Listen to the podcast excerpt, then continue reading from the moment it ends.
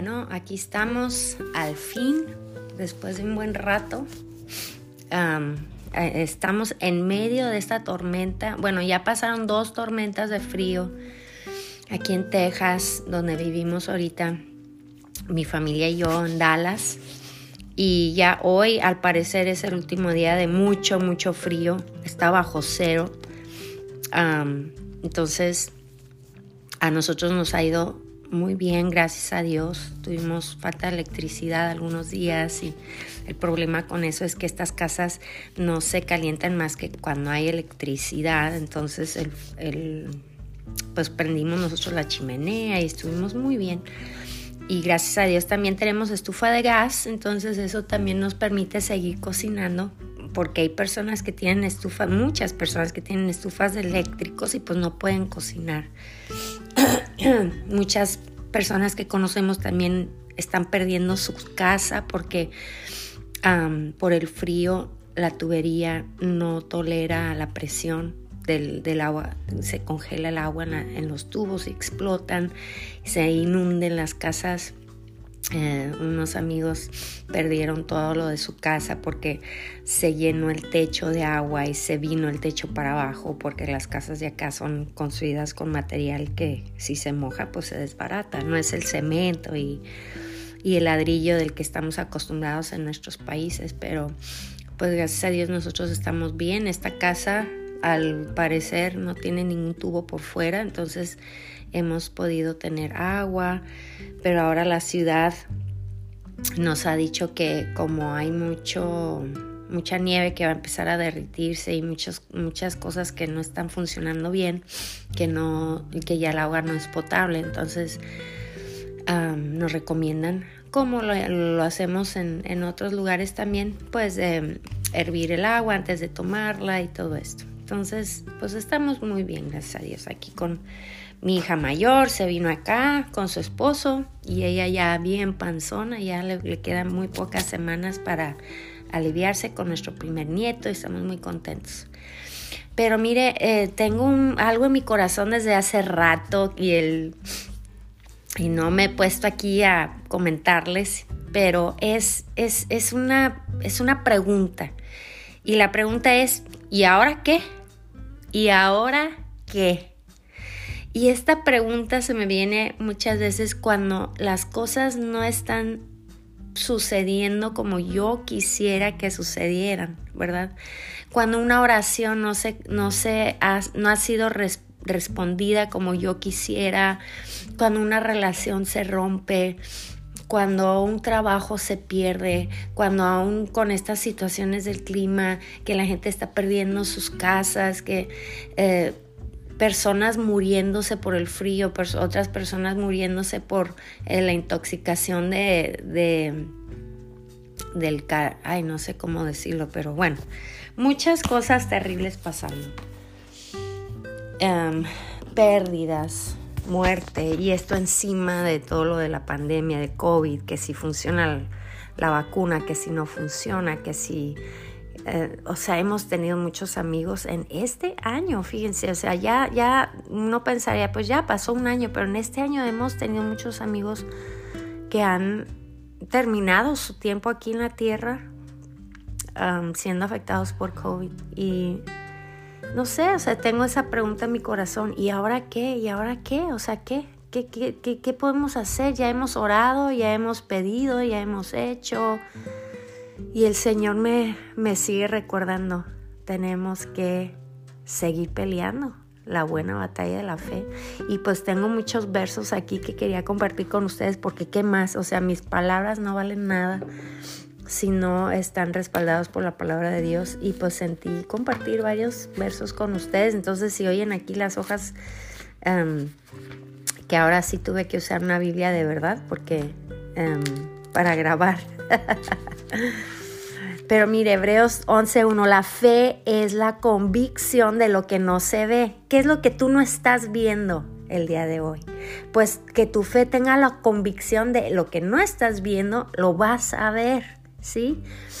Eh, es la convicción, o sea, no podemos dejar que nuestros corazones, nuestras emociones nos roben de nuestra fe, porque eso es lo que el diablo quiere, que nuestras mismas emociones y almas digan, no, pues esto no va a pasar nunca, nunca va a suceder nada diferente, ya ni voy a orar, ya ni voy a creer, ya no voy a tener fe en nada, porque no estoy viendo lo que yo deseo ver. Entonces, eh, todo es basado en nuestra vista, en nuestros, em, eh, lo que sentimos, lo que podemos ver pero recuerden que tu fe no es basado sobre lo que estás viendo, tu fe es basado sobre la palabra de Dios. Entonces, eh, la fe es ahora pues la convicción de lo que no se está viendo. Entonces, tengamos, sigamos caminando en fe. en Marcos 9:23 dice, si puedes creer, todo es posible. Si puedes creer, ¿podemos creer? Esa es la pregunta. Y pudiéramos decir, sí, sí, pero ya en el momento de dificultad, cuando no estamos viendo lo que deseamos ver, cuando no estamos teniendo lo que queremos tener, en esos momentos es donde tenemos que seguir creyendo. Sigamos creyendo en las palabras de, de nuestro Creador que nos dicen vez tras vez, Él no nos deja, Él no nos desampara, Él siempre está con nosotros, Él es nuestro refugio, Él es nuestro Salvador. Eh, si puedes creer, todo es posible. En Mateo 17, Jesús mismo nos platica de cómo si tenemos fe, nomás el tamaño de la semilla de mostaza, ¿sí? Con eso podemos decirle a esta montaña, muévete al mar y se tiene que ir. Ahora, interesante porque yo siempre pensaba que, híjole, pues la semilla de mostaza es una cosa pequeñita, ¿verdad? ¿A poco con tan pequeña fe puedo hacer esas cosas? Sí, porque en realidad no se trata de qué tamaño es tu fe, lo que, de lo que se trata es en quién está tu fe. Y si tu fe está en el Señor, creador de todo el universo, que nos ha prometido estas cosas, entonces no importa el tamaño de tu fe, importa el tamaño del al quien estás teniendo fe, ¿sí? Y muchas veces permitimos que el diablo venga a nosotros y a veces ni nos damos cuenta, ¿verdad? Nos llega desapercibido, nos empieza a meter duda, esto nunca, se va, nunca va a cambiar, esto es desesperante, em, eh, muerte por todos lados, desesperación, pérdidas. Eh, esto no va a cambiar. Mira, a veces yo cuando veo las noticias me entra una desesperación. Esto nunca va a ser mejor. Pero el Señor me recuerda en ese momento, tienes que seguir teniendo fe, que yo estoy contigo. Semilla de mostaza. Tenemos que andar por fe, tenemos que orar con fe, tenemos que no dudar. Y esa es la lucha que yo siempre tengo, ¿verdad? En Santiago 1.6 dice, si, si eh, no seas como, como esos barcos, ¿verdad? Que son llevados por, por todos lados. Ay Dios, déjalo busco porque eh, no quiero inventar aquí cosas. Pero nos está hablando en Santiago de cómo... Y luego me traje la Biblia en inglés. Ay, señores, no te digo. Pero bueno, ahí usted lo busca. Santiago 1.6. Y yo lo voy a ver aquí en inglés. A ver. Um, Santiago 1.6. Sí, cuando él, él pide las cosas, él tiene que creer y no dudar porque el que duda es como eh, la ola del mar que es movido, no era, no era barco, señores, era ola, ola del mar que es movido por el aire para cualquier lado que el aire quiere. Entonces, eh, Santiago es muy fuerte con, esta, con este pensamiento porque él dice, ese hombre no va a lograr absolutamente nada porque es de doble ánimo. O sea, dice, ay, sí, creo, creo en el Señor, pero luego al otro lado, no, ¿para qué? O sea, no tiene caso. Eh, sí, voy a orar, pero pues no voy a esperar nada, ¿verdad? Ese es, ese es un hombre de doble ánimo. Y nosotros nos está levantando la vista de ese lugar de doble ánimo y nos está diciendo Santiago y pues el, Espíritu Santo por medio de Santiago, mira, no puede ser así, tú tienes que creer. Eh, eh, yo lo pienso como cuando me quiero ir por otro lado, deslizarme por otro lado, que no es el camino que Dios ha marcado para mí y, esas, em, esas personas, ¿verdad? Que, que, te dicen, no, no, no, no te vayas por aquí, aquí, aquí es peligroso, vete por el camino ya marcado. Pero a veces nosotros mismos tenemos que ser esas voces y lo vamos a lograr por medio de estar en su palabra, por medio de, rodearnos con personas de fe también. Entonces, eh, para terminar, si el enemigo, si el enemigo, nuestro enemigo, que es el diablo, nos puede hacer dudar, de la promesa que, Dios nos ha dado. ¿Cuál es la promesa de Dios que, que Él te ha dado el día de hoy? Y yo pido que puedas recordar esa promesa que tú has dicho, mira, esa vez yo sentí que, que ese verso era para mí yo, y yo lo creí. Pues sigue creyendo, esa promesa es tuya. Porque si el enemigo logra que, que dudemos, Él ya ganó. Ya ganó porque no vamos a lograr la abundancia que, Dios tiene para nosotros. Y, al decir abundancia no, no me estoy refiriendo a cosas financieras, aunque incluye eso, ¿verdad? Pero es en todas las áreas de nuestra vida. Queremos tener abundancia, que si aún estemos pasando por la tormenta, tengamos paz. Esa es abundancia. Esa es tener más, ¿verdad? Más de lo que podamos tener por nosotros solos. E, es, tener algo que Él nos ha prometido. Entonces, ¿qué voy a hacer yo para fortalecer eh, mi fe? Para que esa semilla de mostaza siga existiendo y no se lo lleve el aire, ¿verdad? Que para que yo pueda pedir las cosas y recibirlas porque las estoy pidiendo sin dudar, las estoy pidiendo con fe, creyendo las promesas que Dios me ha marcado en su, en su palabra. Y si tú no tienes ninguna promesa, te animo, abre tu Biblia, aún en, comienza en, en la primera parte del Nuevo Testamento, Mateo, Marcos, Lucas y Juan, y ahí vas a encontrar muchas promesas y a lo mejor no van a decir, ah, Juan, esta es tu promesa, no, pero tú lo vas a tener que leer y el Espíritu Santo te va a, a, enfocar en esas palabras y vas a decir, oh, esa es palabra para mí, porque la palabra de Dios es viva y eficaz para cada uno de nosotros. Entonces, hay tres cosas que puse aquí. ¿Qué, ¿Qué, puedo hacer yo para fortalecer mi fe en esos días que yo estoy dudando, que yo estoy sintiendo y ahora qué? O sea, no estoy viendo nada lo que yo quisiera ver, no estoy viendo respuesta de parte de Dios, me siento sola, me siento abandonada, estoy pasando tantas cosas tan terribles y no logro tener fe para seguir creyendo que las promesas que Dios ha puesto en, su palabra para mí son para en realidad para mí.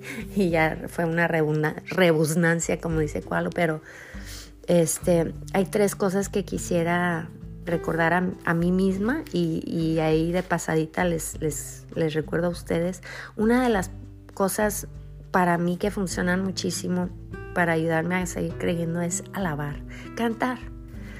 Encuentra unos cantos, empieza a alabar, empieza a cantarle a tu creador, empieza a hacer que tu alma se alinee a la palabra de tu creador, Él es grande, Él es majestuoso, Él es digno, Él es amor, Él me ama todas estas canciones que tenemos hoy en día que son tan fáciles de escuchar en tu teléfono, en tu computadora, en donde sea, ya no necesitas cassette, ni disco, ni nada de eso, ¿verdad? Eh, ponte a alabar, adorar a Dios. A veces hasta yo pongo música en el fondo y, cambia la atmósfera, cambia la atmósfera de, de mi casa, pero también de mi corazón, de mis pensamientos. La segunda cosa que el Señor me recuerda es leer, memorizar, declarar su palabra sobre mi vida. Y esto es también a veces ah, me lleva a escribirlos en un espejo o en un papel y lo pongo en el espejo o en algún lado donde siempre estoy mirando. Bueno, no, no es de que sea tan vanidosa que siempre estoy viendo el espejo, pero ustedes saben, el espejo es parte de nuestra vida cotidiana. O ponlo en, en, en el refri, en el microondas, en donde tus ojos lleguen a ponerse, pongan versos, pongan declaraciones, pongan palabras, recuérdenle a su espíritu, recuérdenle a su corazón, a su alma, a su cuerpo las palabras, las promesas declaradas por tu creador, o sea, no son cualquier cosa. Estas son palabras y declaraciones de tu creador hacia ti. Entonces, al hablarlos a, este tiempo y espacio, cambian, cambian cosas. Y la tercera cosa es, um, rodeate de voces de fe, ¿sí? A veces no podemos controlar mucho las personas con las que estamos porque a veces son las que viven en nuestra casa, pero protege tu corazón, protege esa semilla de fe y pueden escuchar al perrito acá atrás. Y, una de las formas que yo hago para hacer eso es escuchar pláticas, sermones. El pastor Joel Austin para mí es un gran mentor en lo que es la fe porque de verdad que él tiene una palabra, un manto para hacer crecer tu fe en las, no en él ni en el hombre, pero en las palabras que Dios ha puesto en su palabra y, sus sermones. O sea, encuentra a alguien, un podcast como este um, que puedes estar escuchando y que puede ayudar a, a que tu, tu espíritu alinee tu cuerpo y tu alma para seguir creyendo. Vamos a seguir creyendo. En Hebreos dice, no te canses de hacer el bien porque a su debido tiempo vas a cosechar. Esa es una promesa. Lo que pasa es que muchas veces nos cansamos desde antes de, hacer el bien. Entonces, seamos esas personas que no nos cansemos de, de hacer el bien, que vamos a seguir creyendo. Sí, va a ser difícil, pero lo podemos hacer porque todo lo podemos hacer con Él y vamos a recibir esas promesas que Él ha declarado sobre nuestras vidas. Te bendigo y te animo a que sigamos adelante.